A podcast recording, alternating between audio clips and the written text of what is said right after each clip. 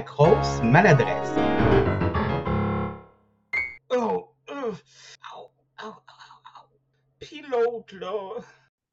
Bonjour à tous et à toutes et à ceux entre les deux. Bienvenue à un nouvel épisode de La Grosse Maladresse. Puis l'autre, là.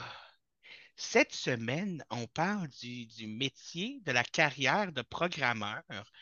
Euh, et comme vous le savez, euh, je ne suis pas un programmeur, donc je n'aurai pas de réponse euh, à qu'est-ce que ça fait dans la vie. Donc, c'est pour ça que j'ai avec moi un invité et on va lui poser la question qui tue. T'es qui, toi? Alors, moi, sur les internets de Twitter et d'un peu partout, je suis Trivial Pampan. Et sinon, de mon vrai prénom, je m'appelle Florian. Et effectivement, je suis programmeur euh, depuis maintenant euh, 10 ans. 10 ans. Oh, Voilà. quand même. Et écoute, moi, je vais, je vais y aller direct net avec une question assez, euh, assez pointue. Quand les gens, moi, me disent je suis programmeur, la plupart du temps, je fais comme Ah, OK, mais j'ai aucune idée de ce que ça fait vie un programmeur. C'est ah, en fait, c'est énormément de métiers. En fait, euh, programmeur, c'est un, c'est un, c'est un mot valise. Enfin, programmeur, développeur, c'est un, un mot valise et qui englobe énormément de métiers, puisque euh, typiquement, déjà, on distingue plusieurs types de programmes. Hmm? Exemple, euh, Twitter est un programme. Oui. On appelle ça un client léger. Zoom, Léger? léger, oui, parce qu'il est sur Internet. Zoom, c'est un client lourd parce qu'il est installé sur ton ordinateur. Voilà. Donc, Ah, Et donc, tu peux être spécialisé en client léger, en client lourd. Tu peux être spécialisé après sur, du, sur des choses qui ne s'exécutent que sur des serveurs, donc sur les machines qu'il y a derrière, euh, notamment Internet, mais derrière tout flux réseau. Et euh, c'est euh, là, on appelle ça faire du back. Et le front, c'est ce qui est affiché devant toi. Donc voilà, il y a énormément de métiers, plein de spécialités. Euh, tu peux être architecte, tu peux être donc pour concevoir euh, une application, toutes ses dépendances, tu peux être juste quelqu'un entre guillemets qui pisse du code, hein, qui va juste coder, coder, coder. Tu peux être, euh, tu peux être technical leader, donc effectivement là tu es responsable technique d'une application ou même plusieurs. Enfin voilà, c'est plein plein de métiers. Mais en, en gros, c'est tout ce qui a trait à permettre le développement des outils numériques. OK. Donc, le développement des outils numériques, là, en général. En général, effectivement. Ça peut être, euh, par exemple, euh, bah, euh, tu as un, un pager, bah, ça peut, c'est du développement, euh, typiquement. Voilà. Euh, ton, te- ton téléphone, même ton téléphone fixe, des, des Oui. programmes dessus. Enfin, voilà, c'est énormément de choses. Voilà, donc c'est très large, très vaste. Et donc, pour ma part, moi, je suis.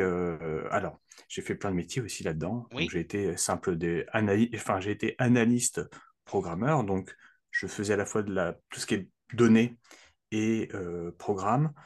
Euh, j'ai été technical leader, donc effectivement, euh, j'ai été chef de projet aussi informatique, technique, et actuellement, donc là où je suis, dans une euh, superbe so- société, franchement, j'ai vraiment tout trouvé chaussure à mon pied, bon, on en reviendra plus tard. Oui. Je suis donc développeur senior dans des euh, technologies bien spécifiques. OK. Donc euh, voilà.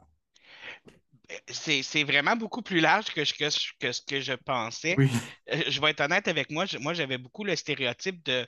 Je pense que c'est le codeur, là. Tu sais, c'est souvent ce qu'on voit un petit peu là, à la télé. Là, il est comme. qui claque sur son ordinateur là, avec des Mais, mais ça, c'est euh, c'est 20% de notre temps. 20% seul. Tu vois, moi, j'aurais pensé que c'était tout le temps ça. Non, Tout non, le non, on temps, tout le temps. Et, et même un truc plus surprenant, on ne peut pas se séparer de, du crayon et du papier, Ah ou d'un tableau. Jamais. Ou d'un tableau, on écrit beaucoup. Pourquoi? Parce qu'on conçoit beaucoup les choses avant. Pourquoi? Parce que bah, derrière, on, enfin, n'est pas seul à travailler, on travaille en équipe, on ne travaille jamais seul. Un, un- un programmeur qui travaille seul, alors, seul, on le considère généralement comme un mauvais programmeur. OK. Parce qu'il faut qu'il y a d'autres qui vont passer derrière toi, qui vont euh, interagir avec, etc. Donc, bon, tu travailles en équipe et tu conçois pour que les autres puissent avoir facilement accès à ce que tu fais. Et tu documentes et tout. Enfin, voilà, c'est, il y a, y a un vrai travail en amont de réflexion et Fait qui ça, ne se fait jamais seul. fait que ça aide le travail d'équipe, justement, là, de Tout quand même fait. utiliser le papier puis de, de savoir où qu'on s'en va dans le programme Voilà, après, effectivement, on va rédiger informatiquement, on va avoir une documentation en ligne et tout. Mais avant, il faut poser ses idées. Hein, de Ça la fait même manière que... Hum, bah Ça oui, fait mais beaucoup de sens. bah, tout comme un écrivain n'écrit jamais son roman d'un seul coup, en fait. Bah, ça, c'est vrai. Des fois, ils vont faire des plans, ils vont faire des. bah, c'est pareil. Fait qu'on peut dire que la programmation, d'une certaine façon, c'est une forme d'art. Alors, un code bien écrit, c'est de l'art, véritablement. Il y a vraiment, il y a, il y a, il y a, euh, tu as ce qu'on appelle le code spaghetti, donc ça va dans tous les sens, ça, ça dépendance partout, c'est dégueulasse. Et après, tu Oui. as, du code qui est bien fait, bien construit, bien séparé, qui est facile à lire, facile à comprendre, facile à suivre, facile à maintenir. Et là, effectivement, on arrive. Alors, c'est pas de l'art, c'est de l'artisanat. Oui, oui, Soyons, mais. remettons, c'est pas, pour nous, c'est beau, mais uniquement dans notre métier. C'est pas beau pour les autres. Ben ça, il y a beaucoup de métiers qui sont comme ça. On va trouver beau ce qu'on fait, mais les autres personnes vont être un peu comme Ben, ok, là, je, je comprends pas ça. trop ce qui se passe là. J'ai comme l'image, euh, tu sais, comme, un- mettons, du scientifique là, qui, qui veut parler de, de plein d'affaires, là, puis que comme tout le monde est comme Hein? Puis lui, il est comme émerveillé de ce qu'il vient de découvrir, puis le monde autour de lui il est comme OK, ben c'est ça. Bref, excuse-moi. Ah, non, non, non, mais je, je, je- je suis à ta disposition pour répondre à toutes les questions que tu as sur. Mais est-ce que quand, quand, quand on veut devenir programmeur, j'imagine que ça se fait pas tout seul, là. tu ne deviens pas programmeur en claquant des doigts, on s'entend. Euh, est-ce que ça t'a demandé beaucoup d'études ou est-ce que tu avais déjà une habilité naturelle à, à- à ce genre de choses-là? Alors, pareil, c'est, il y a, il y a plein de moyens d'y accéder. Euh, par exemple, enfin, moi, je c'est pas mon premier métier. Moi, avant, j'étais, j'étais manager commercial, donc rien à voir. Je, gérais des points de vente. Et, euh, et du jour au lendemain, j'ai eu envie d'avoir une vie déjà, parce que j'avais plus de vie. Je travaillais de 6h à 20h tous les jours, donc c'était plus avoir de vie. ouais, Et, euh, et du coup, bah, je me suis reconverti. Donc, quand j'avais euh, j'avais j'avais euh, j'avais 20, 28 ans quand je me suis reconverti. Et donc, moi, je suis passé par une formation par- pour adultes. Donc voilà, qui s'est étalée sur 10 mois, qui m'a donné l'équivalent de euh, deux années d'études universitaires.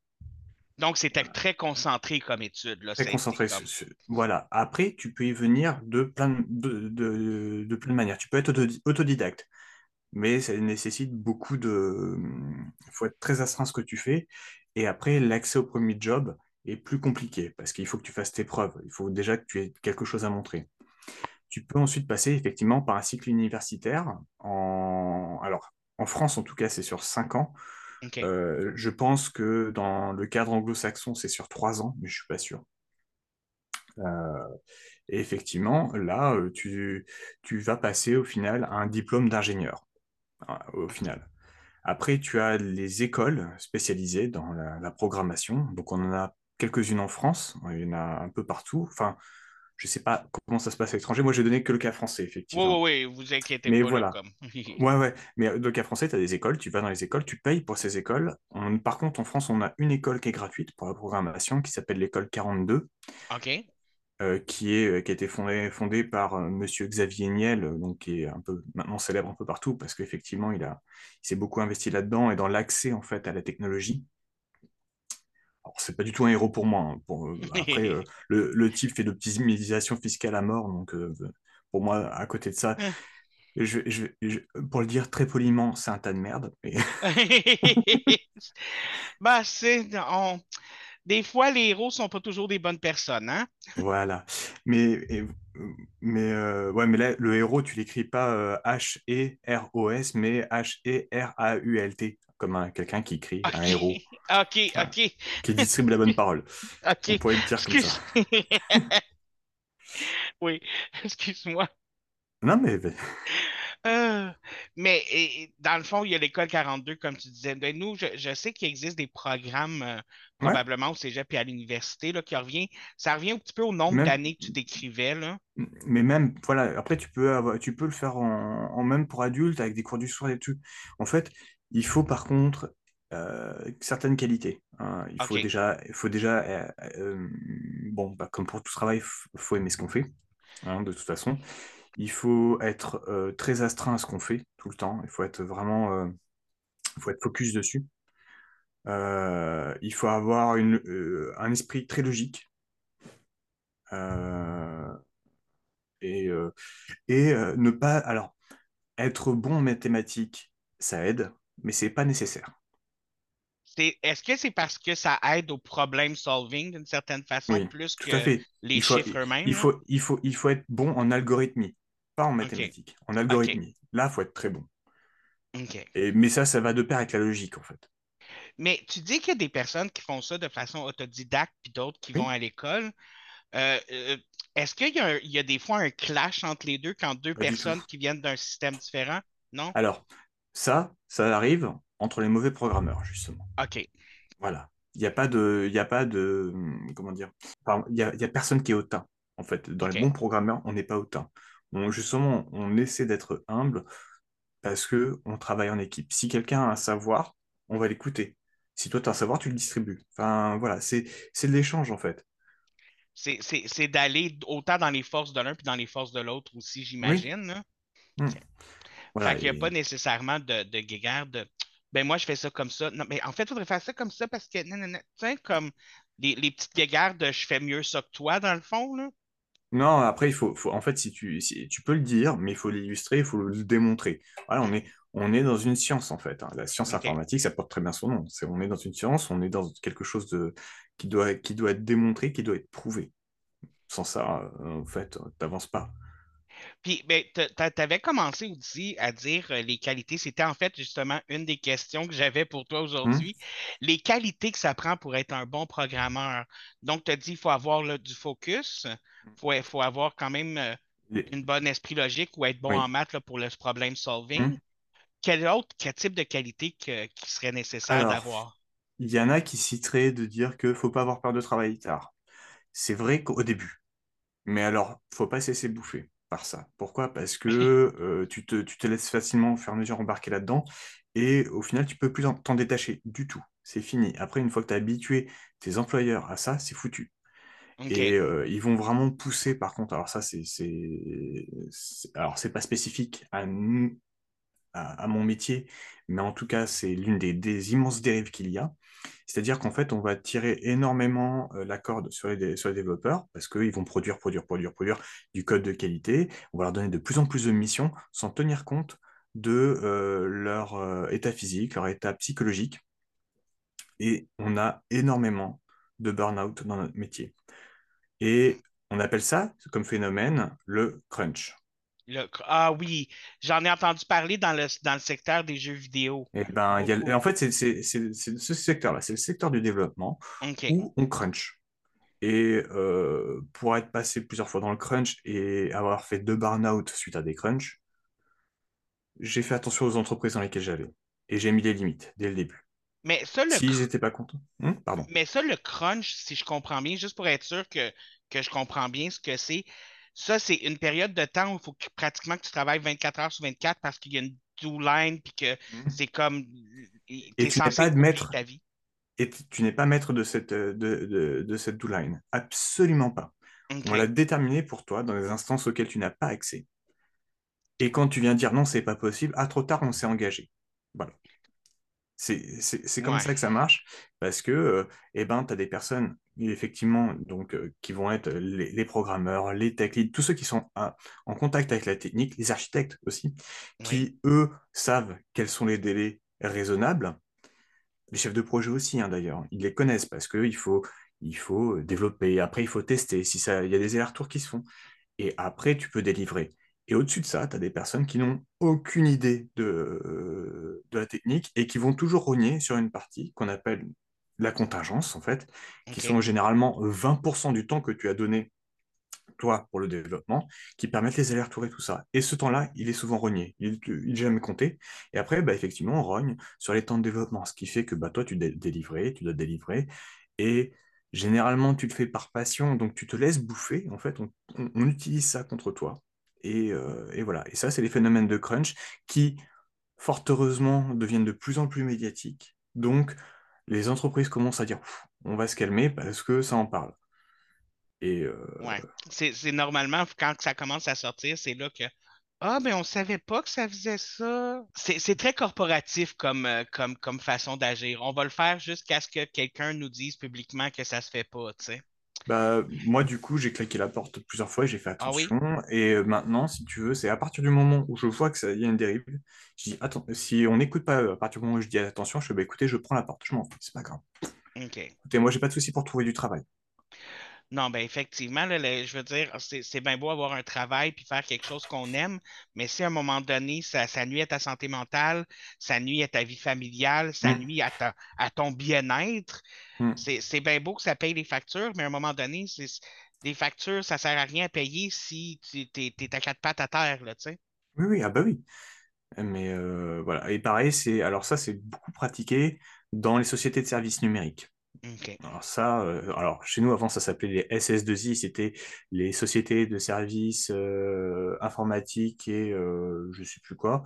Et maintenant ils ont appelé ça, ils ont changé le nom parce que c'était trop, il y avait une trop mauvaise image du nom. Ils ont appelé ça ESN, Entreprise de services numériques. C'est la même chose. Et le crunch est beaucoup pratiqué chez elles parce que toi tu es, tu vas dans une autre entreprise et tu es prestataire. Et vu que tu es un prestataire, entre guillemets, tu es la prostituée de l'entreprise qui, a- qui, qui, qui embauche ta boîte pour euh, que tu bosses chez elle. Fait, Et c'est comme si tu étais dans le troisième parti, genre. hum, OK. hi. Fait que ça donne comme un espèce de, de, de gauge pour que justement la, la compagnie ait comme du- plus de, de, hum? de crash comme. Euh. Ah oui, oui, c'est disons que, et après donc euh, là maintenant je suis en- chez un client final vraiment, je suis embauché chez lui, je suis très bien maintenant parce que je peux disons que tu as plus de poids OK. dessus. Et c'est et, et là où je suis euh, c'est c'est vraiment très cool puisqu'en plus euh, alors effectivement du de la programmation, as dans tous les corps de métier. Moi, je l'ai fait de la programmation euh, pour, euh, pour les sociétés pétrolières, euh, pour euh, les grosses banques, euh, pour... Enfin bref. Et, euh, et à un moment, au moment où justement j'ai quitté ma dernière société de service, j'ai voulu aller dans quelque chose qui avait un sens, en fait. Qui avait, qui avait du sens et qui avait, où je voyais le résultat concrètement et utiliser tout. Alors d'abord, je suis allé dans l'économie sociale et solidaire c'était pas mal. Euh, et puis finalement, euh, j'ai vu que la, l'entité dans laquelle j'étais dans cette société était intégrée au corps historique. C'était moins intéressant. Donc du coup, euh, je, suis parti. Et là, je suis dans une société de service à la personne. OK. Voilà. Et en gros, on envoie des, on envoie des, des personnes chez des, perso- chez des personnes âgées, chez des personnes handicapées pour, euh, pour les aider dans leur vie de tous les jours. Et donc, euh, Oh. Moi, je, je m'occupe, enfin, je, je travaille dans, dans, la- dans le service informatique qui maintient tous les outils que ces personnes-là utilisent pour pouvoir les aider. OK. Et donc, à ce moment-là aussi, euh, comme tu disais, c'est un, un emploi qui est plus euh, respectueux de, de- de- du travail que tu as besoin d'effectuer, là. Bah, en fait, euh, ça va dans les deux sens, en fait. On. On, on est respecté en tant que programmeur. Alors, donc, on a la chance en plus, c'est d'avoir quelqu'un, d'avoir un responsable de service informatique qui est issu d'une grosse boîte qui lui aussi a, a a vraiment vécu des trucs pas faciles. Il était chez Coyote. C'était l'ancien DSI de chez Coyote, donc les, les services de, pour détecter les radars. OK. Voilà. Euh, et euh, donc, il a vu des trucs pas forcément très propres et euh, aussi. J'en doute pas. Donc, euh, donc voilà, il sait, il sait comment faire pour faire en sorte qu'on soit heureux, pour qu'on délivre quelque chose qui soit correct, pour que les personnes qui utilisent nos outils soient heureuses, pour, qu'on, pour que nos clients soient heureux, etc. Pour que chacun, dans, chacun, enfin toutes les strates puissent bien vivre en fait. OK. C'est, Et c'est, c'est, donc, c'est- Ça a l'air pas mal plus appréciable que, que, que ce oui, que tu décrivais plus tôt là, avec les bon, crunchs, là. malheureusement, alors, c'est malheureusement le crunch, c'est une étape incompressible. Hmm. C'est encore trop ancré, c'est une vraie culture en fait. Tu dois cruncher et le pire, c'est qu'on te l'enseigne dans les écoles. Puisque dans les écoles, au début, tu fais ce qu'ils appellent la piscine. La piscine, c'est une semaine où tu dois délivrer du code et tu as une deadline. À la fin de la semaine, il faut que tu l'aies délivré. Donc, généralement, tu dors sur place. Oh my God. Donc, ils, ils- ils apprennent même à l'école, ils te donnent un, un- C'est ça en un fait. comment qu'il faut faire pour endurer. Oh my God. Voilà. OK, Ça, alors, ça, c'est uniquement dans le cas des écoles. Si tu passes par l'université ou par d'autres biais, tu l'as pas. Heureusement. mais quand même, c'est c'est fou si on, on engraine ça dans, dans l'esprit des gens, même à l'école. Ben, en fait, que... c'est parce que les- ces écoles-là, elles ont des, elles ont des relations avec les entreprises directement. Puis les entreprises veulent des employés qui sont habitués de cruncher. Hmm, c'est ça. Wow. Hmm, On aime ça, les entreprises comme ça, hein? On aime ça. Bah, Bien sûr, bien sûr. Oui, c'est les meilleurs. C'est du sarcasme, c'est du gros sarcasme, là. Je sais bien. Oh my God. Mais, euh, excuse-moi, dans ma tête, c'est comment que le monde font pour endurer ça? Genre, moi, je virerais fou personnellement. Euh, c'est quelque chose que, que je serais pas capable de travailler des heures et des. Je veux dire, je- me lever avant 10 heures le matin, je suis de mauvaise humeur, là. Tu sais, je veux dire, comme. Écoute, je, je, je, je, je, je, je- je- Écoutez, premièrement, les gens qui font ça, moi, je dis chapeau, là, parce que d'endurer bon, ça comme ça, c'est- pas normal, c'est surtout ça. En Non, fait, non, on devrait même, sais que on devrait même pas être félicité d'avoir réussi à faire ça, ça ne devrait pas exister. Ah oui, mais en même temps, je veux dire, ah, c'est, c'est dur de pas voir ces personnes-là, genre comme voir, voir que tu travailles, je- je- tu, tu passes à travers tout ça, genre, mais comme je, pour ta- je, je, je- je- j'ai même pas de mots. J'ai même pas de mots pour dire à quel point ça me flabbergaste. excuse-moi. Ah, non, non. Mais bon, après, c'est un super métier. Attention, Oui, faut, faut vraiment nuancer les choses. C'est un super métier. On peut rendre énormément de services aux gens, comme plein d'autres métiers aussi. hein. Et, et en fait, quand il y a la magie en fait du moment où tu le vois démarrer et fonctionner pour la première fois. Et, donc, tu as t'as plein de souvenirs qui sont associés à ça. Et notamment, euh, alors moi, c'est franchement, à chaque fois je le cite, mais c'est vraiment ma plus grosse fierté en tant que, que programmeur. Donc, j'avais euh, conçu, euh, pour, j'étais en entreprise, donc effectivement, j'avais conçu une application euh, pour permettre aux créateurs d'entreprise de faire leur, leur business plan. Et donc, c'était une association euh, qui existe en France qui assiste les créateurs d'entreprise à, faire leur, à créer leur entreprise. Et donc, là, ils nous avaient demandé un outil pour créer les business plans. Et on avait été invité à, à la fin de l'année de leur année, à, à leur soirée. Et euh, ils avaient dit qu'effectivement, l'outil qu'on avait créé avait permis la création de 400 entreprises.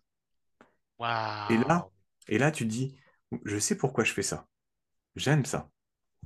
Tu vois, c'est ça, c'est ce petit moment où en fait tu, tu vois l'utilisation concrète de ce que tu fais et tu fais putain, putain c'est bien en fait, c'est vraiment bien, je suis fier.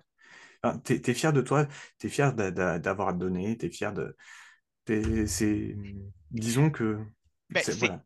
C'est un peu comme si le, le programme, par exemple, sur lequel vous avez travaillé, c'est comme si c'était un peu comme vo- votre bébé d'une certaine Hmm, façon. c'est ça. Puis, puis les résultats que ça donne, comme là, tu disais un exemple des 400 entreprises, c'est comme si ton bébé avait fait des bourgeons un peu Hmm, partout, là, tu sais.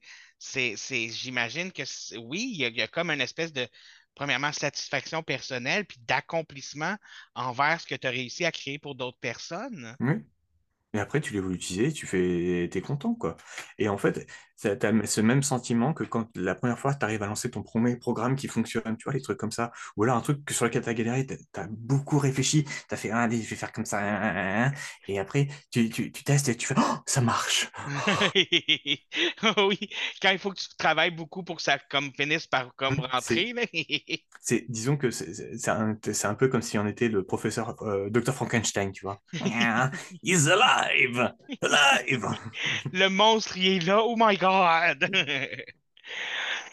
Mais justement, dans, dans tes premières, dans, quand, quand tu as étudié aux- dans l'école pour, euh, pour adultes, excuse-moi, est-ce qu'il y a eu un moment où justement au début que tu étais comme est-ce que je suis à la bonne place? Est-ce que tu as eu des Non, doutes ou est-ce que ça a vraiment confirmé ton. non, non, pas du tout. En fait, euh, déjà, je montais déjà, moi, à l'époque, mes, mes ordinateurs et j'ai voulu aller plus loin.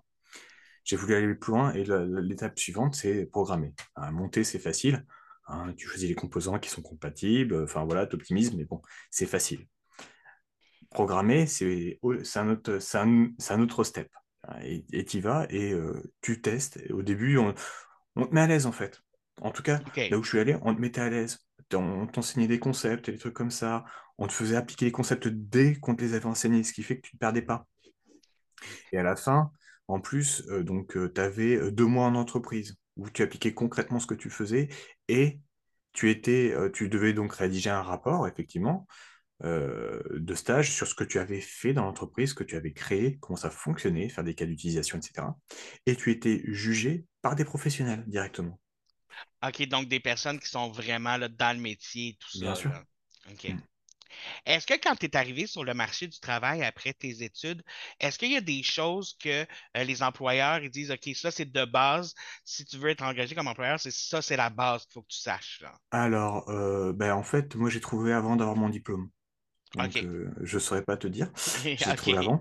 J'ai trouvé avant. j'ai pas mal postulé, mais voilà, c'était en fait la, la principale des qualités que tu dois démontrer, c'est pas ton, enfin, ton savoir-être, Oui, notamment, c'est la curiosité et ne pas avoir peur de dire je ne sais pas, mais je vais chercher. OK. Tu vois, c'est, c'est, en fait, c'est un mindset que tu dois avoir. C'est je ne sais pas, mais je vais chercher, je vais apprendre. Euh, Enfin, voilà, c'est c'est l'apprentissage constant aussi. Tout le temps, tout le temps. On apprend tout le temps, tout le temps, tout le temps, tout le temps, tout le temps, tout le temps. Mais de ne pas rester bloqué sur le problème, mais d'aller voir au-delà, puis qu'est-ce que tu es capable de faire. communiquer, communiquer en équipe, euh, être capable de chercher, être capable de dire quand on est bloqué. Tu vois, c'est, en fait, il faut laisser toute forme d'orgueil de côté. Mais ça, c'est, il faut vraiment montrer en fait en entretien que ton orgueil, t'as pas tu n'es pas orgueilleux. Et euh, bon, effectivement, après, il faut avoir du savoir technique. Hein. Il faut avoir aussi de l'humour. Ça aussi, c'est important. Euh, non, mais mine de rien, c'est super important d'avoir de l'humour parce que Ah tu as oui? des moments pour pff, relâcher un peu de pression que tu as. Oui. Parce Ça, que, ben, dans certains métiers ou certaines carrières, le, le- le sens de l'humour manque un peu. Ben, je vais être honnête, là. Sais, Moi-même, je travaille, comme je te dis, je travaille dans une banque, puis des fois, euh, c'est pas l'endroit le plus drôle. Tu sais, je veux dire, hum. il n'y a, pas de clown Ah oui. Puis même que des fois, ben, moi, à la base, j'ai un humour un peu euh, sombre, un peu Hum. dark, fait que faut que je le tourne euh, à zéro parce que ça passerait pas. Mais bon, c'est fait que c'est important d'avoir un sens de l'humour dans cette communication-là, tu Oui, disais. oui, ah oui, oui, voilà. Après, effectivement, il faut avoir du savoir technique, un minimum quand même. Ouais. Et, et euh, il faut être capable de le démontrer et de démontrer aussi la logique. Ben, ce que j'entends de ce que tu me dis, c'est qu'il faut aussi être très débrouillard, là, tu sais, Oui, de, oui, oui. ah, de- ah oui, oui. euh, disons que euh, Internet est là, il existe, mais il a ses limites. hein. Tu vas faire tes recherches, tu vas trouver. oui. Tu... Mais déjà, il faut pas bêtement copier-coller parce que ça se voit. hein, ça se voit directement quand tu copies-colles. Il faut comprendre ce que tu, ce que tu as vu, ce que tu vas mettre en place. Et euh, après, il faut pas hésiter aussi à demander. Alors, demander de l'aide, demander l'avis de quelqu'un. Euh, tu viens de mettre un truc en place, t'en es sûr. Mais bon, tu as besoin d'un deuxième avis parce que tu as passé deux heures dedans et tu vois plus forcément très clair. Donc, est dis donc, est-ce que ça te paraît pas mal ça Tu présentes et tout? Et oui, non. euh, ah, moi, j'aurais plus fait comme ça. Ah, ok, et tout. Enfin, voilà, c'est une fois de plus, tu vois, c'est tu laisses ton orgueil de côté. Donc, l'orgueil, c'est un gros, là, si t'es quelqu'un Ah d'orgueilleux, bah là, va c'est pas... ah c'est euh, c'est euh, no-go direct. hein. Un orgueilleux, en fait, bon, pour avoir euh, pour avoir recruté des, des programmeurs, puisque en tant que tech lead, c'est ce que tu fais notamment, tu sélectionnes les personnes de ton équipe et, euh, et effectivement, tu détectes rapidement quelqu'un qui n'a pas les capacités parce que euh, effectivement, il manque de curiosité, parce que son savoir, technique est pas est pas au top et il n'a pas le réflexe de dire ah non, je ne sais pas. Tu vois, il va essayer de trouver un truc alors qu'il sait pas en fait.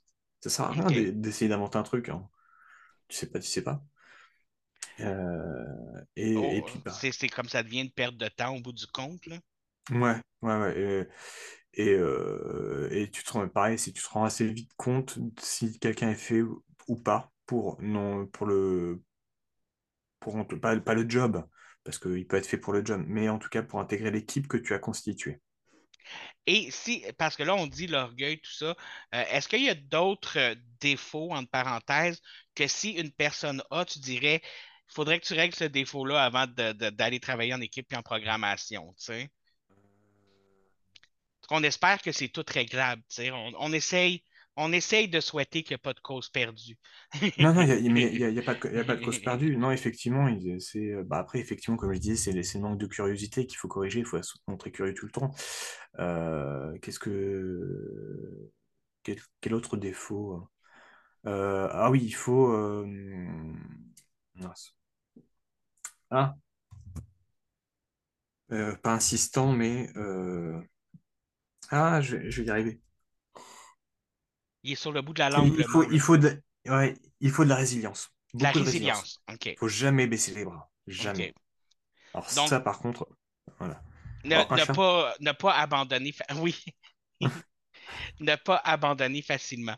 Non, ouais, effectivement, euh, on en revient une- après, une fois plus sur, sur ça, c'est effectivement, t'abandonnes pas, tu vas demander de l'aide. Et euh, quand tu es arrivé sur le milieu du travail, là, tu disais que tu avais déjà eu un emploi avant même d'avoir la fin du diplôme. Euh, euh, ça a été quoi tes, plus gros challenges à toi là, à, ce- à ce niveau-là? Ça a été quoi tes plus gros challenges? Alors, euh, déjà, premier challenge, c'est que mon poste, donc à l'époque, je ne vivais pas encore en région parisienne. On-. Je ne vivais pas autour de Paris, je vivais à 200 km de Paris. Et donc, bah, on avait une maison à 200 km de Paris où il y avait euh, ma femme et mes filles. Et du coup, bah, pendant six mois, bah, j'ai dû euh, vivre sur région parisienne. Donc déjà, c'était vivre loin d'elle, le temps d'effectivement de trouver ma place. Donc ça, c'était mon premier challenge. Mon second challenge, c'était effectivement de grandir techniquement. Parce qu'effectivement, tu sors de formation, tu as un certain savoir. Mais comparé au savoir qu'il faut avoir en entreprise, le gap est énorme. Mais Ok, ça, on- euh, vo- voilà, les, les- les employeurs le savent. Mais euh, il y a, y a- y a un gros gap. hein. Il y a un gros gap parce que bah, on n'a pas forcément appliqué, on a des réflexes qu'on n'a pas. Euh, on, on a, on a effectivement acquis des connaissances techniques, mais elles ne sont pas assez étendues. Donc, c'est, c'est, c'est- il reste quand même un gros apprentissage à faire, Bien même sûr, après. mais ça, mais on le sait, on le sait. Par contre, il faut montrer qu'effectivement tu, tu veux le faire qui- et ça vient vite hein, après, parce que tu appliques énormément. Ben, c'est là aussi que tu disais l'importance de ne pas abandonner parce que Mm. c'est, comme ça que tu continues à avancer, c'est comme ça que tu, t'améliores, c'est comme ça que tu, tu deviens un meilleur programmeur. Voilà, effectivement, quand tu rentres, en fait, au début de ta carrière, quand tu rentres chez toi, bah, tu potasses, tu lis des articles, tu fais de la- ce qu'on appelle, nous, de la veille, de la veille technologique. Tu vas potasser les choses, tu vas lire, te renseigner sur la technologie, essayer deux, trois trucs chez toi. Voilà, bon, au bout d'un moment, en fait, tu n'as même plus besoin de le faire après un certain, un certain nombre d'a- d'années d'expérience parce que tu les acquiers naturellement. OK. Voilà. Tu as le réflexe, t'es- on t'expose un besoin. On va dire, par exemple, j'ai besoin d'afficher une fenêtre en haut à droite. Tu sais faire déjà. Mais avant de le faire, avant de dire, OK, ça va me prendre ton temps, ou je vais faire ça, tiens, je vais me renseigner s'il n'y a pas d'autre manière de faire. Donc tu vas te renseigner. Ah, tiens, ça c'est pas mal.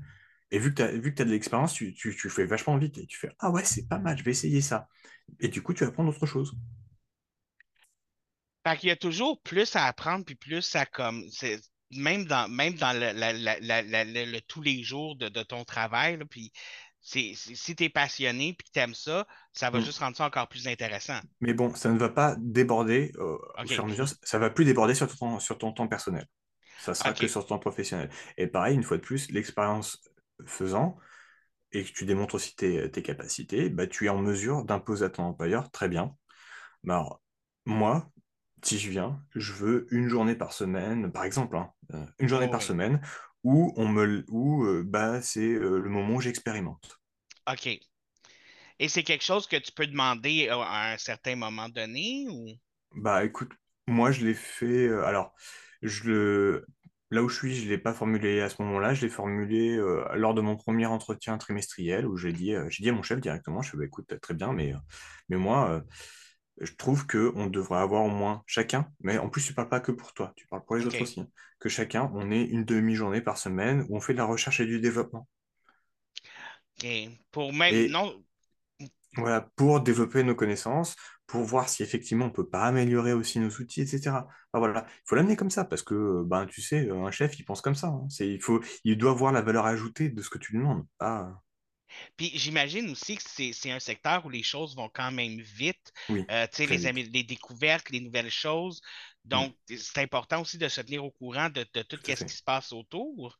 Mm. Euh, c'est, c'est- ça peut-tu devenir overwhelming à la longue de toujours devoir être à l'affût de tout ce qui est nouveau puis qui s'en vient ou C'est la pour, nouvelle technologie? c'est puis- pour ça qu'on reste généralement concentré sur des euh, technologies des données, mais sur des langages donnés. Pourquoi? Parce que quelqu'un qui va maîtriser tous les langages, c'est quelqu'un qui est pas bon dans tous les langages. OK. Voilà. On a euh, une infinité de langages, on a une infini- pour une infinité de, de, d'applications. Voilà. Donc, euh, moi, les langages que je pratique, c'est ce qu'on appelle en- en- le .NET. Donc, c'est des langages qui ont été mis au point par Microsoft. Oui. Euh, ça, c'est pour le, le côté, euh, ce que j'appelais effectivement tout à l'heure le back, le back-office, donc tout ce qui est côté serveur. Pour le front, je j'en ai plein. Enfin voilà, je fais, comme tout bon programmeur, je fais du HTML. Je sais faire du, du JavaScript, euh, du PHP. Je mets, enfin voilà. Mais ça, c'est des langages simples comparé à des langages de, de back-office. En back-office, OK. tu avoir le, le Go, euh, le Java, euh, du PHP aussi, tiens encore, euh, du JavaScript aussi, mais ça, c'est des- c'est cracra. Euh, va y avoir le C, le C++, il y en a énormément. Et le, le mieux, c'est c'est de se concentrer, tu dirais, de ne pas avoir nécessairement tous les langages, mais de se Non, non, concentrer sur certains. Voilà, et, tout à fait. Et après, effectivement, suivant tes affinités aussi, tu peux être développeur front, donc pour faire tout l'affichage, back, tout ce qui est derrière, ou ce qu'on appelle aussi full stack, où tu es capable de faire les deux. OK.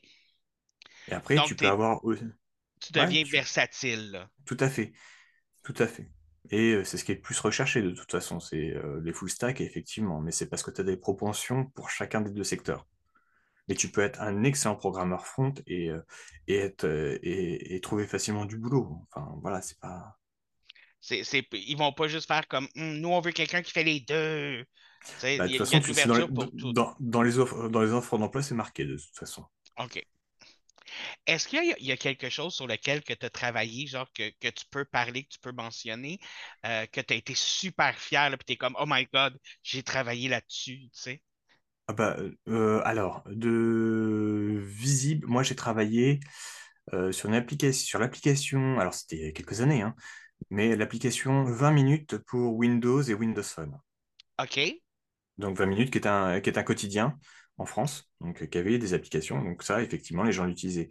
Euh, c'était vraiment public. J'ai travaillé récemment aussi sur les applications de, donc, de là où je travaillais, Oui. qui étaient publiques, qui étaient euh, du groupe Up, donc qui est l'économie sociale et solidaire, qui fait les chèques cadeaux, les chèques déjeuner, les trucs comme ça.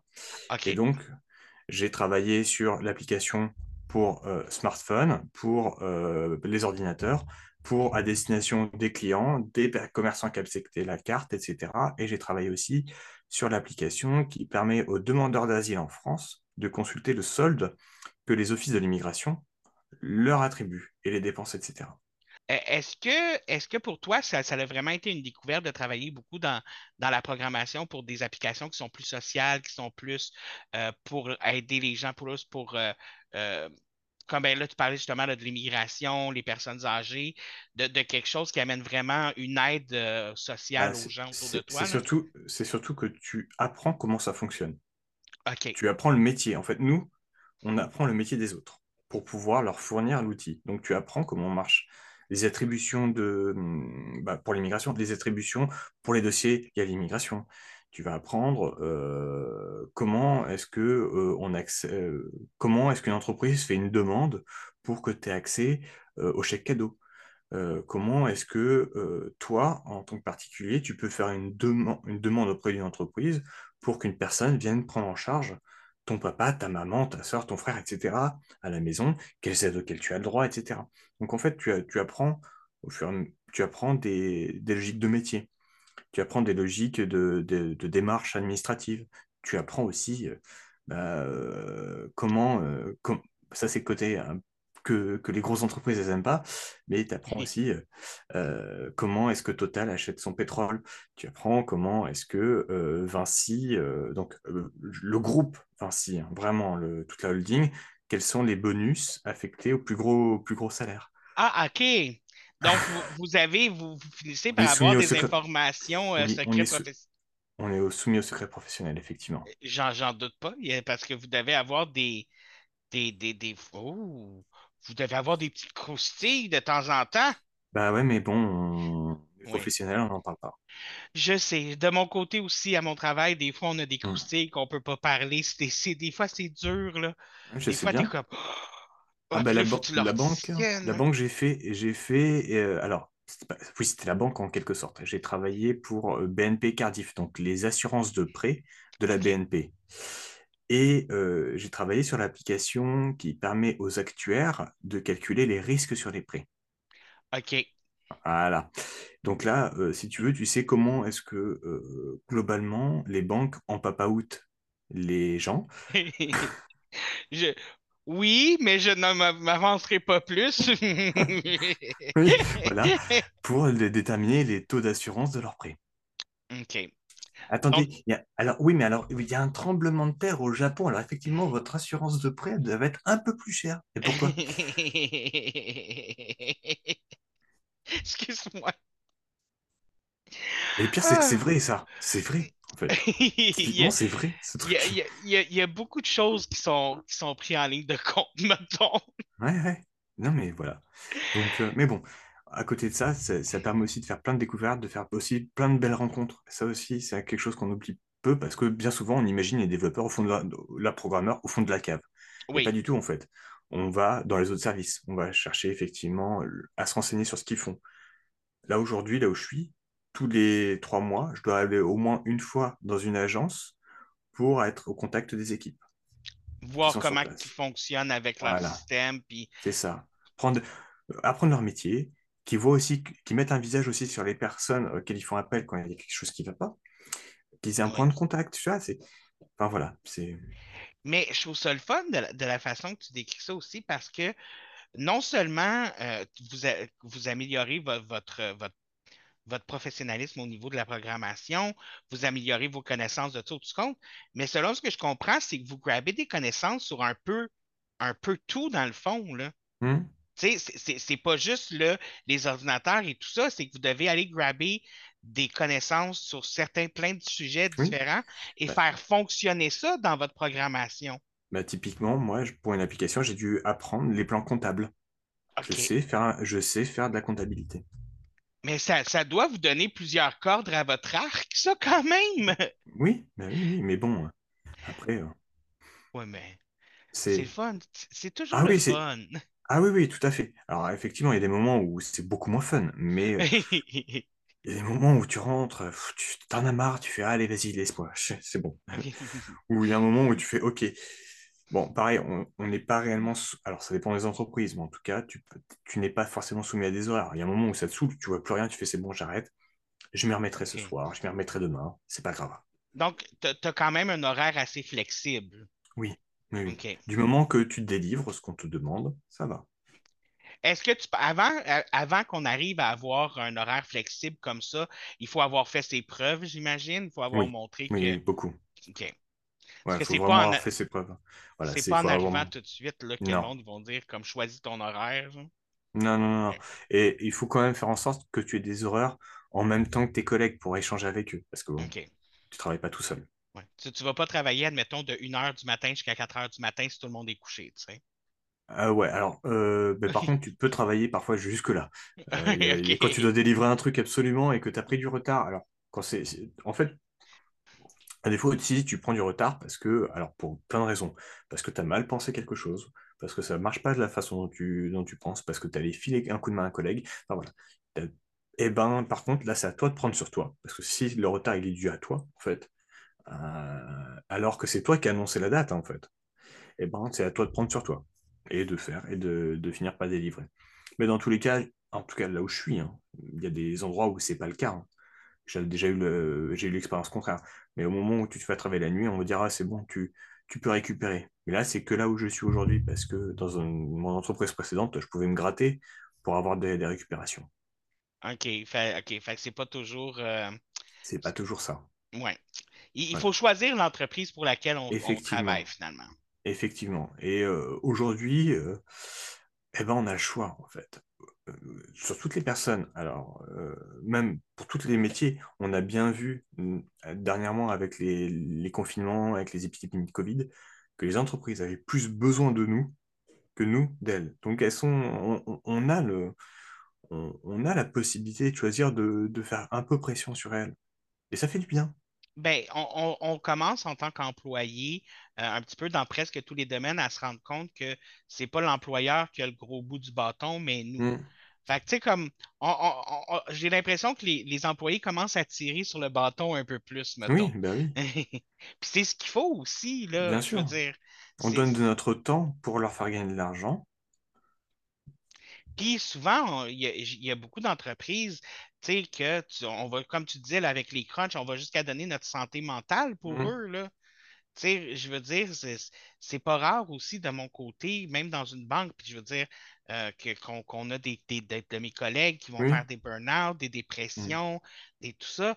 Puis je suis sûr que c'est dans pas mal presque tous les domaines tout à aussi. fait. Et il y a des domaines dans lesquels on n'en parle pas encore. Il y a- parce que c'est plus tabou, parce que c'est plus. euh, C'est plus tabou parce qu'il y a aussi une culture euh, du métier euh, un peu, un peu machiste hein, qui roule des mécaniques. Ah non, mais regardez, on est fort et tout. Ouais, enfin bon, tu pleures comme tout le monde. hein. Ah, c'est un peu pour ça que tu me disais de, de- c'est peut-être pas nécessairement la bonne chose de les complimenter pour ça, dans le sens où les entreprises utilisent ça, justement, cette Mm, forme de Ah, ben, t'es capable de faire ça, t'es un ouais. homme. euh. Ouais, c'est un peu ça, ouais. Et pareil, c'est un- alors c'est un, milieu qui jusqu'à récemment était très très masculin, qui l'est encore beaucoup, mais qui, qui tend à se féminiser. Enfin, qui, en tout cas, on a de plus en plus de femmes dans le métier, euh, tant mieux. Mais par contre, dans les écoles, c'est encore euh, très très très machiste et sexiste. Les remarques sexistes pleuvent Ah oui. vraiment dans les écoles. C'est horrible.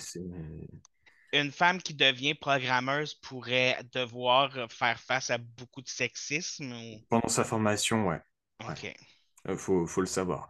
Et euh, par contre, c'est quelque chose, c'est des comportements qu'il ne faut pas hésiter à dénoncer, euh, notamment parce que on a désormais de vrais syndicats hein, qui sont spécialisés dans nos métiers. Il ne faut pas hésiter à leur en parler. Il y le- il y a les syndicats du développement, les syndicats du jeu vidéo. Il ne faut pas hésiter à leur en parler parce qu'effectivement, c'est quelque chose qui doit disparaître absolument parce que euh, eh ben, la mixité dans, nos- dans, dans notre métier, elle est aussi importante que dans d'autres.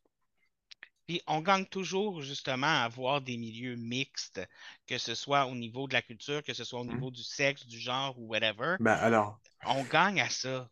eh ben, Ça, par contre, en France, c'est encore compliqué. Euh, dans les pays anglo-saxons, c'est plus facile, mais alors chez nous, c'est très très compliqué encore. Ah oui?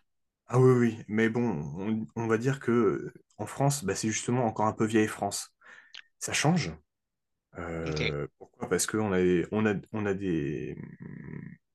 Vu que nos, nos sociétés tend vers le numérique, bah, le- hum, les entreprises prennent conscience que c'est important. Et donc, du coup, euh, commencent à appliquer les mêmes règles que pour, que pour tous les, les autres corps de métier. OK. Enfin, Mais euh, bon, disons que euh, là, là où je suis, on a, on est à 30% de femmes. OK. Fait qu'il y a quand même du Dans le, à dans, faire à dans, ce dans la- niveau-là. voilà, dans le, dans le, dans le service informatique. Sinon, globalement, dans toute la société, c'est euh, quasiment 80% de femmes. Sur l'ensemble de la société, donc on est euh, plus de 6000 en tout dans la société, mais euh, le département informatique, on est une trentaine. Mais ça, je sais aussi de notre côté. Nous, ici au Canada, au Québec, je ne sais pas nécessairement comment ça fonctionne dans les, les compagnies de programmeurs, mais de plus en plus, les, les, les compagnies travaillent à avoir vraiment comme un- une balance, euh, Hmm, comme mix de vraiment tout. Comme c'est de, comme les compagnies qui ne l'ont pas sont de plus en plus mal vues, là. C'est comme, oui.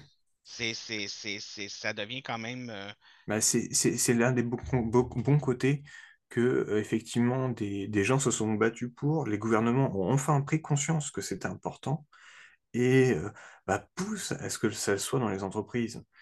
Euh, Il y en a certains qui hurlent tout le temps contre une, princi- une, une prétendue menace euh, qu'ils ont englobée sous le terme du wokisme. En fait, en gros, un truc qui n'existe pas. Ça n'existe pas, globalement. Euh, c'est euh, c'est un truc qui a été, euh, qui a- ça a été une déformation d'un mouvement américain qui a été repris par l'alt-right américaine derrière, qui ont dit Ah, mais non, regardez, c'est du wokisme. Attendez, c'est bon, c'est juste des femmes qui disent qu'elles ont envie d'avoir des droits, quoi. Exactement. Mais le, bon. le terme wokisme, qui- il y a vraiment le dos large, là. Il il Oui, oui, non, mais en fait, ils, en- ils, en- ils englobent, en fait, là-dedans, ils ont englobé tout ce qui était progressisme. En fait, tout ce qui est pour le progrès social et sociétal, ils ont dit Ah non, c'est pas bien, nous, on est des conservateurs, donc tout ce qui est pas conservateur, ça sera du wokisme. Ah, Puis mais ce qui est très drôle, tu sais, comme pour dire le wokisme ou être woke dans la vie, c'est être ouvert d'esprit. Je veux dire, j'ai de la misère à voir ça comme une insulte. c'est surtout que woke, à l'origine, c'est Oui, euh, être éveillé face à tes droits civiques. Et c'était les droits civiques des Nord- des Nord-Américains. Ça s'est étendu après à toutes les minorités américaines. Et voilà, et c'est ça. Stay woke, c'était une phrase de Martin Luther King, quoi. oh là là. Mais bon, bref. Mais bon, Disons que, on disons que, en tout cas, Oui, excuse-moi, je t'ai interrompu. Non, non, ça va. Mais bon, on tend en tout cas vers euh, une plus grande diversité dans nos métiers. Ce Ça, qui, quoi, ce qui est, c'est ce ce qui est vraiment une bonne chose. Mm. Et j'aurais une autre question pour toi. Tu en as parlé, tu l'as effleuré un petit peu là, en parlant du, du programmeur euh, dans sa cave, là, comme euh, Mm. tout ça. C'est quoi les clichés que les gens qui sont pas programmeurs ont à propos des programmeurs qui te tapent sur les nerfs? Euh, le fait qu'on soit sociaux, ce qui n'est pas vrai. Le fait que euh, on soit capable de tout comprendre en informatique, c'est pas vrai. Euh, voilà, moi je connais pas tout. Et, je, et le fait que aussi on nous demande à chaque fois, oh regarde, j'arrive pas à installer mon imprimante, j'arrive pas à installer cette application, moi je comprends pas. Non mais c'est bon quoi, les trucs, on- il y a des manuels quoi, il y a des manuels. Vous, on- on- vous devenez vite euh, l'aide technique pour n'importe quoi, là. Ouais, c'est ça. Euh, qu'est-ce qu'il y a comme autre cliché Euh, Un n'a pas de vie le... sexuelle aussi? Ah, OK. Qu'on fantasme sur les, euh, sur, enfin, Les animés, tous un, les animés. Oui, c'est ça. Qu'on est, qu'on, est tous un lolicon, un, un Ouais. Lolita complexe. Ah non, non, non, non, non, on est. Enfin voilà, il y a plein de clichés comme ça véhiculés, alors qui ont été essentiellement véhiculés euh, par des personnes qui ne comprenaient pas ou des personnes qui n'ont jamais voulu s'intéresser, euh, et aussi bah, effectivement par une certaine forme de culture, c'est la, la culture du geek, justement. Parce que le geek, c'était quand même le type qui est. Alors, un geek, tu peux être un geek de n'importe quoi. hein. Ouais, ouais, Tu peux ouais. être un, tu peux être un, un geek de puzzle si tu as envie. hein. C'est. euh, geek, c'est le dérivé de freak et euh, c'est juste le type qu'on- euh, qui est un peu bizarre, quoi, parce qu'on comprend pas ce qu'il fait. Et on a toujours associé bah, les, les programmeurs à l'image du, du freak, du geek. Et bon, c'est vrai, on l'est tous beaucoup en fait, parce qu'on est tous passionnés par ce qu'on fait, on est toujours à fond, mais euh, c'est pas pour autant on, on va s'enfermer dans notre passion. Et Mais je sais pas pourquoi est-ce qu'il y a cette vision-là du programmeur, justement, comme tellement négative de, de, de la merci les années personne. 80, c'est les années 80. Ah Elles oui? sont, elles en sont principalement cause de tout ça parce que euh, le cinéma a beaucoup mis en image euh, le programmeur parce que le cinéma ne comprenait pas la programmation. Et donc, du coup, euh, tu avais euh, les programmeurs, les vilains hackers euh, Mhm. avec leur ligne, de ver- leur ligne verte partout. euh, voilà, c'est essentiellement ça. Alors que précédemment, dans les années 60 et 70, les programmeurs, c'était des personnes extrêmement respectées. Enfin, il y avait une autre image qui était véhiculée par ça. Typiquement, on a même mis en avant dans les années 60, notamment, les femmes dans la programmation. Ce qu'il faut savoir, c'est que sans les femmes, Apollo 11 ne serait jamais, n'aurait jamais atterri sur la Lune, euh, que la plupart des programmes spatiaux seraient restés au sol, que même l'ordinateur, globalement, l'informatique n'existerait pas. Puisque euh, c'est le travail conjoint de euh, d'Alan Turing et alors j'ai oublié son nom à cette dame, donc une mathématicienne qui ont contribué à l'informatique d'aujourd'hui. Ah, mais c'est drôle, on connaît, on presque tout le monde connaît Alan Turing, mais comme je, je pense pas avoir jamais entendu parler d'une demoiselle avec qui il travaillait. Et- et si si, et en fait il la faisait passer pour sa femme à l'époque. En Ah, plus, bah oui, parce que euh, bah euh, l'homosexualité était était euh, hors la loi. Donc euh, c'était Jo- Joan Clark. Joanne Clark. Joanne Clark. Joan, Joan Clark, qui est notamment qui, est- qui était donc effectivement qui a contribué beaucoup, notamment avec ses connaissances en mathématiques. Et euh, voilà. Et en fait, euh, il y a, bon, après c'est un peu une image d'épinal de Joan Clark, mais en fait, quand, il- quand elle a été recrutée, ils ont vu Joan, ils ont pensé que c'était un homme. Oh, OK. Voilà. Je sais pas si c'est un compliment pour elle. là.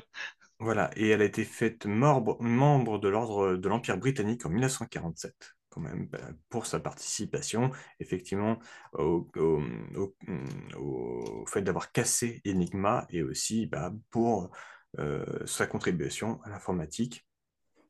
Donc, euh, non, non, c'était une très très grande mathématicienne et sans, sans elle, Alan Turing n'aurait pas, réussi à aboutir à la fin de ses travaux. Elle était au même niveau que lui. C'est, vraiment mal. Parce oui, oui, oui, j'en doute. Et Les femmes, les, les femmes, les femmes. C'est, un peu, un peu comme euh, Marie Curie puis son mari aussi, Hmm. dans le sens où, euh, tu sais, elle était légale de son mari, Hmm. même si légalement, elle était son assistante, tu sais. Et bon, j'aime beaucoup rappeler que l'informatique a été créée par un homosexuel et une femme. Juste comme ça, c'est, c'est- ça en fait, certains s'en février. Ah ouais, c'est la vérité. C'est la vérité. Ça, ça, ça va faire de la peine à tous les, les, les, les conservateurs. Vous pouvez plus utiliser d'informatique. C'est dommage. Et... Parce que l'informatique, c'est woke. Ouais. Ah non, il y a plein de monde qui se sauve en courant. Non, non. Je- euh, Ah. c'est quoi cette vague de suicide collectif? Ah, c'est juste les complotistes. Excuse-moi. D'ailleurs, au Canada, Ah. vous êtes quand même aussi bien pourvus que chez nous en complotiste. hein. Il y a, il y a Ah. du niveau. Oh my God. Jésus. Écoute, on a eu une, on a eu un, un, un colonie. convoi, une colonie de, de, de, de- qui s'est mis devant le, le... Oui, je me souviens. Ah. Devant- ah. C'était devant le Parlement. Oui, exactement. C'était n'importe quoi. Ouais. C'était n'importe quoi. Écoute, puis je, je ne, je ne, c'est c'est un concept que je n'ai pas encore compris, là. Je, je, je ne comprends pas. Je, je ne, Mhm. ça a été, ça a été, ça a été une honte du Québec. Je m'excuse, là, mais Ah bah, vous en avez un beau. Hein. Jean-Jacques Jean-Jacques Crèvecoeur, c'est de très très haut niveau. bah, On n'en a pas d'équivalent chez nous. hein. ah non, c'est, c'est, c'est, c'est, on en a un bon, on en a un bon. Ceci étant, en tout Oui. cas, si dans tous les cas, pour revenir au sujet, Oui. la programmation, c'est vachement bien. Allez-y, on a besoin de bras. On a besoin de bras et de bons cerveaux. OK. Et écoute, on, on arrive quand même proche de la fin de, de l'épisode. Euh, avant d'arriver à la fin de l'épisode, on a parlé des stéréotypes. Là, que... Hmm. Puis là, gars, je- on, on le sait maintenant, on le sait. euh, ils vivent pas dans une cave, ils sont sociaux, Hmm. ils ont des amis, ils ont des relations sexuelles parce qu'ils peuvent avoir des enfants. Euh, Ouais. ils sentent pas mauvais. Non, Donc, arrêtez de penser ça. Puis, arrêtez de leur demander de réparer toutes vos affaires. et, et même, et pire, on peut même avoir des cheveux longs. Voilà. Oh mon Dieu! Oh non! Si, si, si, on peut même avoir des cheveux longs. Mais, euh, fait que ça, c'était les stéréotypes. Mais si, admettons, euh, quelqu'un là, s'y connaît pas trop en programming, puis essaye de faire le pas, c'est quoi le meilleur conseil que tu peux donner à cette personne-là? Meilleur conseil, euh, mhm, Essaye. Essayez, tout le temps. Tout le temps. Faut essayer. Faut essayer. Jusqu'à ce que ça fonctionne. Dans le fond, on se lance. On se lance, on y va. On n'a pas peur. Et, euh, et advienne qui pourra? Écoute, euh, ça a quand même passé plus vite que ce que je pensais. Euh, Ah bah, Ben- euh, peut-être que j'ai été intéressant, peut-être. ben, peut-être, écoute, normalement, si ça- je trouve que ça a passé vite, c'est que j'ai été intéressé. Fait que, si j'ai été intéressé, tu étais probablement intéressant. Peut-être. Logiquement. Ou, ou- ou peut-être, peut-être que au fond de toi, tu as envie de devenir programmeur. Je, je le sais, écoute, moi, ça, c'est un problème que j'ai. Euh, j'ai une certaine peur de, de, de- de la technologie et de l'électronique parce que je, je l'ai mentionné quelques fois sur le podcast, mais je suis le genre de personne qui est capable de faire prendre un lecteur DVD en feu. Hmm. Donc, Bah oui. Et ben, justement, tu pourras trouver la solution ensuite pour faire en sorte que ton lecteur DVD ne prenne plus feu. ça, ça serait une bonne affaire. Ça m'est Ben. quand même arrivé deux fois. Ouais, Attends, rassure-moi, rassure-moi, le DVD, il n'a pas pris feu. non, c'est pas le DVD, c'est la Ah. machine elle-même. Oui, OK. non, quand même. Euh, Mais ça l'a scrappé, ça l'a scrappé un de mes DVD, par contre. Et juste avant, avant qu'on qu'on, qu'on conclue, tu as parlé d'une chose, d'une chose intéressante. Tu as parlé des hackers puis tout ça. Hmm. Est-ce que le hacking, c'est une forme de, de programmation? Bien sûr, c'est le fait de tester les sécurités d'un d'un programme. Et euh, alors effectivement, tu peux avoir, tu as plusieurs formes de hacking. hein. Tu as effectivement le white hacking qui va te permettre de tester, tu fais partie d'une équipe de sécurité, tu vas tester les limites. Tu vas avoir le grey hacking qui, lui, va être, va- tu vas faire de ton métier, tu n'es pas dans une entreprise, mais tu vas faire de ton métier des tests de pénétration pour dire aux entreprises, bah voilà, j'ai détecté ça, voilà, euh, et de toucher des récompenses vis-à-vis de ça. Donc, et après, tu as le black, les black hat euh, hackers qui, eux, font ça pour la thune et ils vont faire, faire de demandes de rançon, les trucs comme ça. OK. Mais quand on travaille dans une compagnie de programmation, est-ce qu'il y a un certain moment où tu vas essayer de hacker ton propre programme pour voir Oui, s'il bien fonctionne sûr. bien? Bien sûr, et tu vas même euh, hacker le programme des autres. OK. Pour Parce que, euh, alors, ça m'est arrivé, euh, parce que, effectivement, tu demandes l'accès à quelque chose. À une ressource, tu en as besoin sur, sur ce qu'on te demande. On ne te le donne pas. Sauf que toi, tu as tes deadlines qui se courent. Au bout d'un moment, tu en as marre, tu fais, allez, hop, j'y vais. Je, je regarde si je, peux, si je peux craquer, si je peux passer au travers. Tu y arrives. Et après, tu dis, bon, bah voilà, j'ai mon truc. Ah oui, mais t'aurais pas dû, t'aurais dû faire la demande. Oui, non, ça fait trois mois que j'ai fait la demande, ça n'a pas bougé. Hein. Moi, j'y suis allé. Et voilà, d'ailleurs, on a une brèche ici. Maintenant, euh, j'ai pu le faire sans problème. Ah, mais t'aurais pas dû. Ah, bah si. Si, si, si. Puis en même temps, ça permet de régler la brèche. Ouais, c'est ça. C'est ça. Et Donc, euh, Mais c'est c'est le fun quand même d'avoir ce petit côté-là de comme d'aller un peu contre son propre programme aussi. ah oui, oui, il faut, il faut être, euh, comment dire, il faut être un peu un bandit, ouais. Ben écoute, on est arrivé à la fin du podcast. Euh, comme tu sais, j'aime beaucoup finir mes podcasts sur un conseil slash recommandation de la semaine. Euh, est-ce que tu aurais un conseil slash recommandation de la semaine pour mes maladreuses? Alors, euh, eh ben moi, ça va être essentiellement du cinéma, du film notamment. et dernièrement, qu'est-ce que j'ai vu qui m'a beaucoup, beaucoup impressionné, que j'ai beaucoup apprécié? Euh, c'est Colorado. Alors, c'est un western de, des années 60, de 1966. Colorado, pas forcément le plus connu des westerns, puisque la même année, il y avait quand même euh, Le Bon, la Brute et Le Truand qui étaient sortis. Oui. Et on retrouve dans les deux films le même acteur, Lee Van Cleef. Donc, euh, sauf que d'un côté, du dans Le Bon, la Brute et le Truand, il joue le méchant, et dans Colorado, il joue le gentil.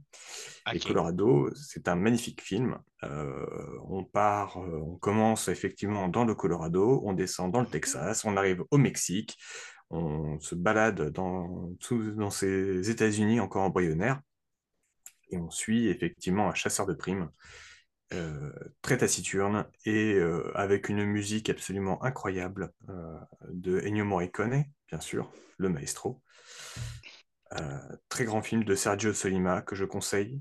Regardez-le, absolument achetez-le, parce que il faut vraiment le voir, faut vraiment le voir dans la qualité la meilleure possible, parce qu'il est magnifique. Et mon conseil slash recommandation de la semaine, j'en avais pas pensé à un. Euh, là, j'essaye d'avoir une idée. Euh, brossez-vous les dents trois fois par jour. C'est pas mal, c'est utile, ça évite de puer de la gueule. Exactement. J'ai complètement oublié de penser à un conseil cette semaine, donc ça va être ça. Je suis vraiment désolé. Tiens d'ailleurs, je... puis-je profiter d'un tout petit instant d'un espace Oui. publicitaire, vite fait, vite fait, vite fait. Oui, oui, oui, Je peux, c'est vrai? oui, Donc, alors, donc, euh, j'ai un podcast, moi aussi. Oui. Donc, moi, c'est uniquement audio, hein, Oui. euh, où je parle de euh, cinéma, de films en sur support physique, en Blu-ray. Voilà, ça s'appelle La Jaquette, La Jaquette Podcast. On me retrouve sur, sur, sur Deezer, Spotify, Apple Podcast, Google Podcast, Amazon Podcast, partout. Et euh, alors effectivement, les sorties sont pas régulières, mais euh, je parle de cinéma et de, de Blu-ray, de jaquette de Blu-ray, puisque je commence par la jaquette du Blu-ray toujours. Et le nom va être en bas dans le message. Peu importe où vous allez écouter le podcast, je vais mettre le nom et le lien juste en bas. Euh, écoute, normalement, c'est une question que je demande, genre, où est-ce qu'on peut te retrouver? Puis là, ça m'est juste complètement sorti de la Eh tête. ben, on, on me retrouve sur Twitter, donc euh, avec mon handle qui est un peu particulier, c'est trivial, mais le i, c'est un 1, Pépan, donc pour Pampan, voilà. Oui. Euh, on me retrouve sur Instagram euh, sous Trivial Pampan, on me retrouve euh, aussi sur les podcasts, donc effectivement sous le nom La Jaquette Podcast. Donc, euh, je vais mettre tout ça en bas pour vous, euh, les, les jeunes, en bas, les jeunes, les maladreuses. Euh, écoutez, euh, j'ai fini ça un petit peu en queue de poisson en ayant oublié moi-même de faire de la pub pour mon invité, mais euh, je suis vraiment désolé. Merci oh. d'avoir passé pour moi et bonne fin de journée. Et on se revoit la semaine prochaine encore une fois. la, grosse maladresse. Vous a été présenté par David Morancy. Vous a été présenté par David Morancy. Vous a été présenté par David Morancy.